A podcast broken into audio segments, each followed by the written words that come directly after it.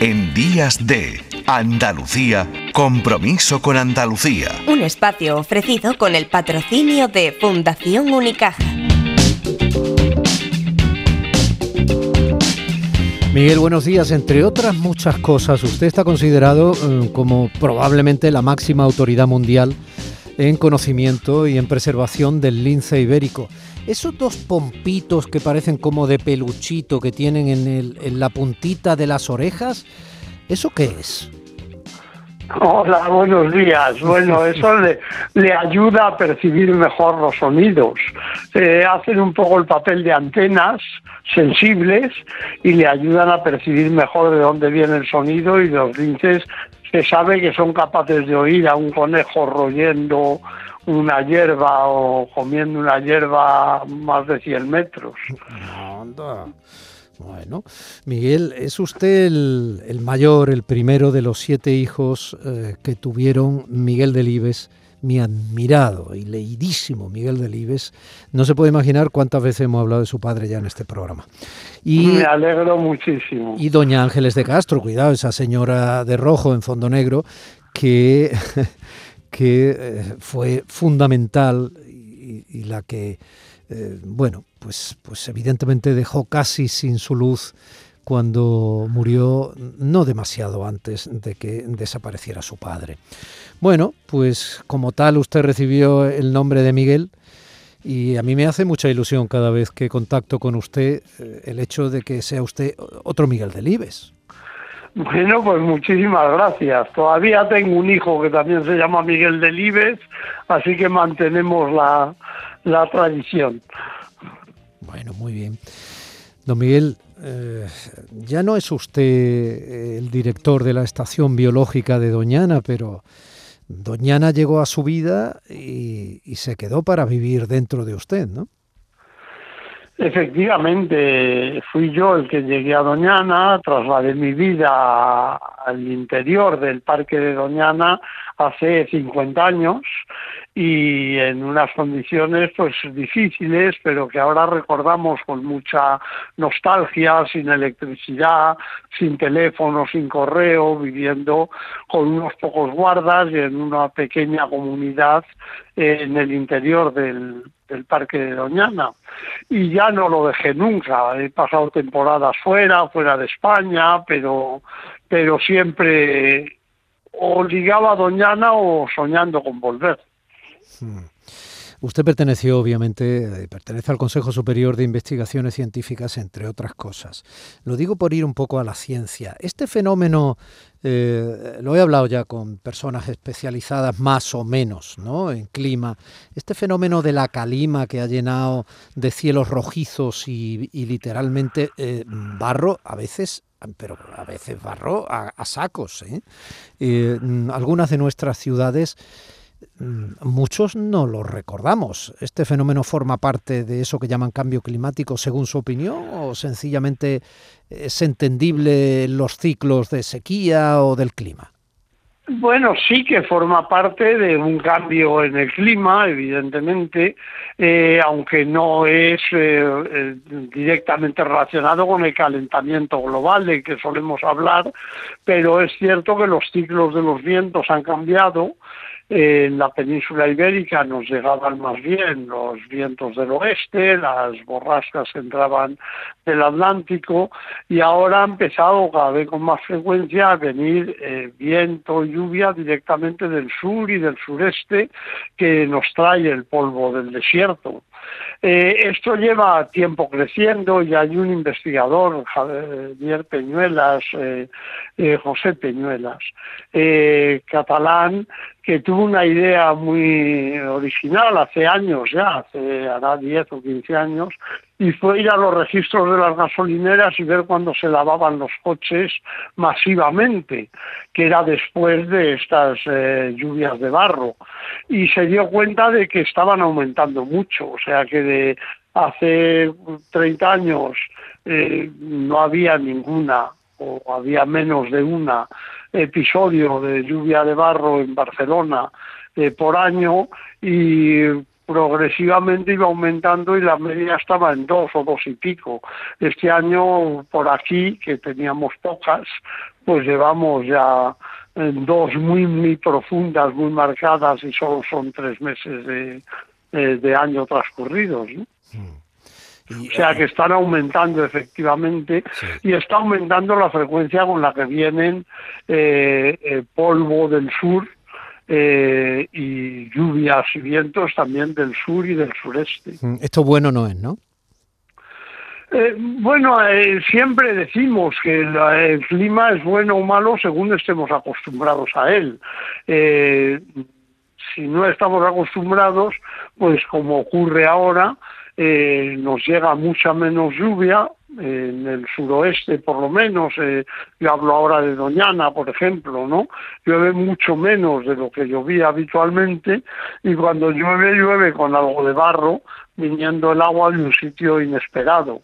Eh, como no estamos preparados, pues es malo. Que llueva en marzo, como ha ocurrido este año, y no llueva nada antes, en el invierno, es malo porque no se inunda la marisma, que se debía inundar en otoño, y aunque ahora reciba agua, pues ya no hay pájaros criando que debían estar haciéndolo. ¿no? Eh, por otro lado, es sabido que este polvo que nos llueve, pues eh, funciona como fertilizante en los suelos, o sea que algunas ventajas tiene. ¿no? Ah, eso no, eso no lo había oído, pues bueno, es interesante. Pues sí, habitualmente aquí nos llegaba el viento del oeste y por debajo de nosotros iban vientos del este, los mismos que empujaron a Colón, que llegaban a América. Y esos vientos llevaban hasta América el polvo del Sáhara y, y fertiliza la Amazonía, por ejemplo, el polvo del Sáhara. Ah. Dibújeme con palabras, doñana no lo he entendido muy bien, perdona. Se lo voy a repetir. Dibújeme con palabras ah, Doñana. Sí, dibújemelo. Sí, sí, sí. Bueno, pues Doñana es un eh, campo enorme, fundamentalmente llano, eh, por el que se han peleado el río Guadalquivir, que aporta barro, y el océano Atlántico, que aporta arena. Entonces es una lucha de dos gigantes eh, acuáticos, pero con sus armas terrenales, que son el barro y la arena. Entonces, Doñana, media Doñana es Doñana de barro, son unas marismas bajas que se inundan porque ese barro es impermeable eh, en invierno con las lluvias y se secan en verano y la otra media doñana es un arenal eh, con el agua subterránea muy superficial, muy cerca de la superficie, con lo cual se forman muchas lagunas en un invierno normal y que está cubierta de pinos y de matorral. ¿Cuál es el animal que más le interesa, además del lince del Parque Nacional de Doñana? No lo sabría decir, nunca nos planteamos ese tipo de cosas, ¿no? El, eh, que el, suelo decir yo que es muy de comunicadores, muy de, periodistas, que nos dicen cuál es el animal que más me gusta, cuál es el segundo, la lista de los diez más importantes, cosas así. Nunca pensamos de esa manera. Pero tiene un porqué, ¿eh, mi querido Miguel Delibes, tiene un porqué, porque son pequeños cebos pequeños cebos para tratar de mantener la atracción hacia, la, hacia lo que estamos hablando, que al fin y al cabo lo que queremos es que esté presente un territorio como Doñana, que es responsabilidad de todos, ¿no? Claro, claro, claro, sin duda.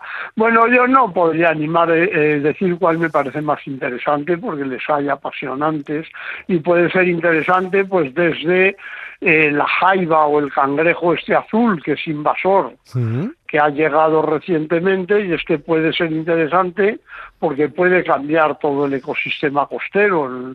En, el delta del Ebro, esta jaiba azul que viene del otro lado del Atlántico, eh, ha cambiado mm, eh, el sistema, se ha comido a los cangrejos, y aquí en la desembocadura del Guadalquivir pues ya están disminuyendo mucho los langostinos famosos de Sanlúcar, ¿no?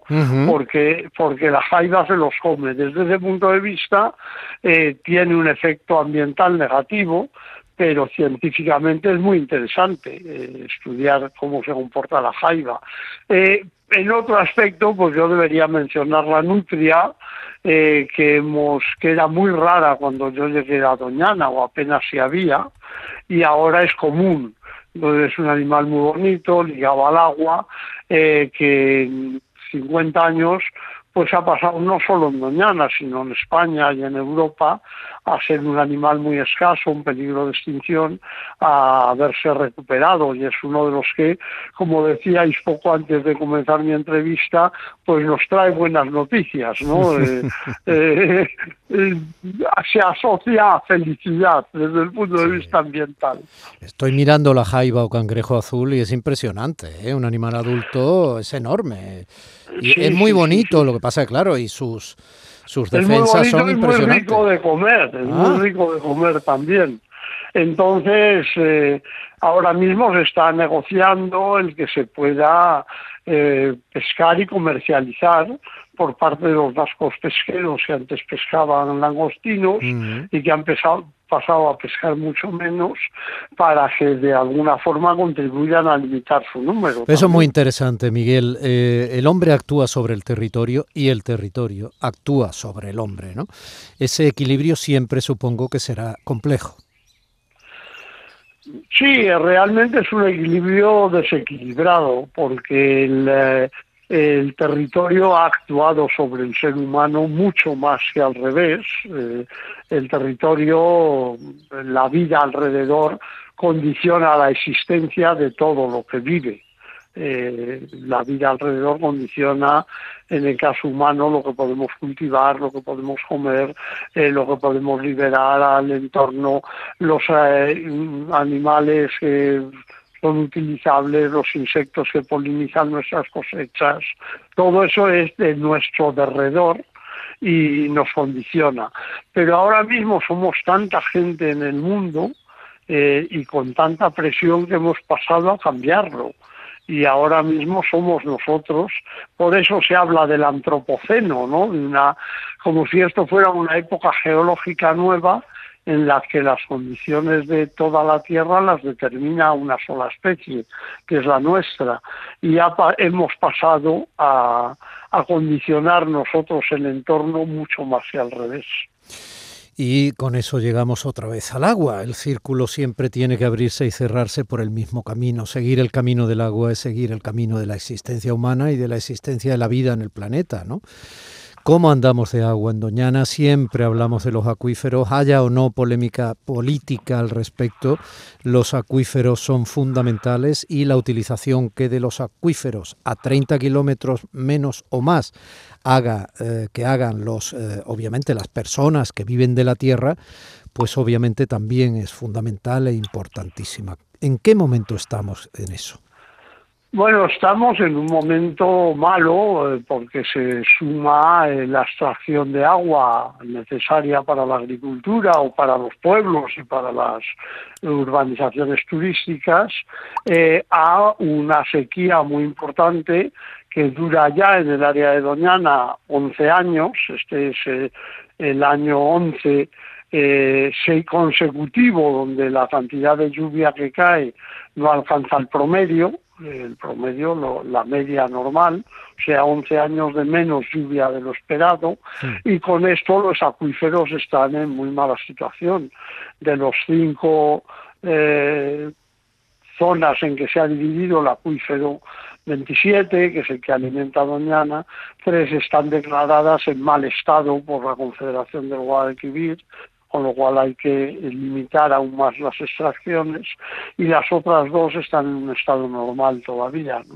Entonces la, la situación es mala. Y eh, decía al principio que, que tenemos que hablar del agua siempre y es verdad, porque es un bien escaso eh, cada vez necesitamos más agua los humanos y Doñana necesita no cada vez más agua, siempre la misma, pero como cada vez hay menos, cada vez le cuesta más, ¿no?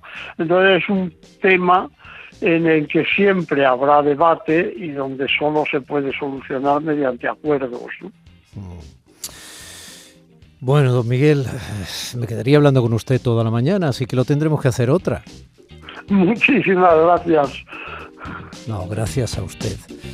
Eh, un abrazo muy grande, gracias por dibujarnos con tantísimo conocimiento ese lugar en el mundo que se ha convertido en casi en, en un territorio particular suyo, como por ejemplo la existencia de su madre lo fue para su padre. Fíjese lo que le digo.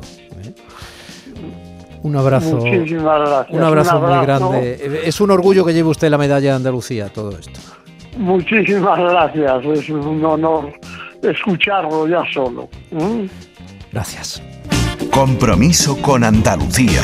Un espacio ofrecido con el patrocinio de Fundación Unicaja. Entidad social comprometida con Andalucía.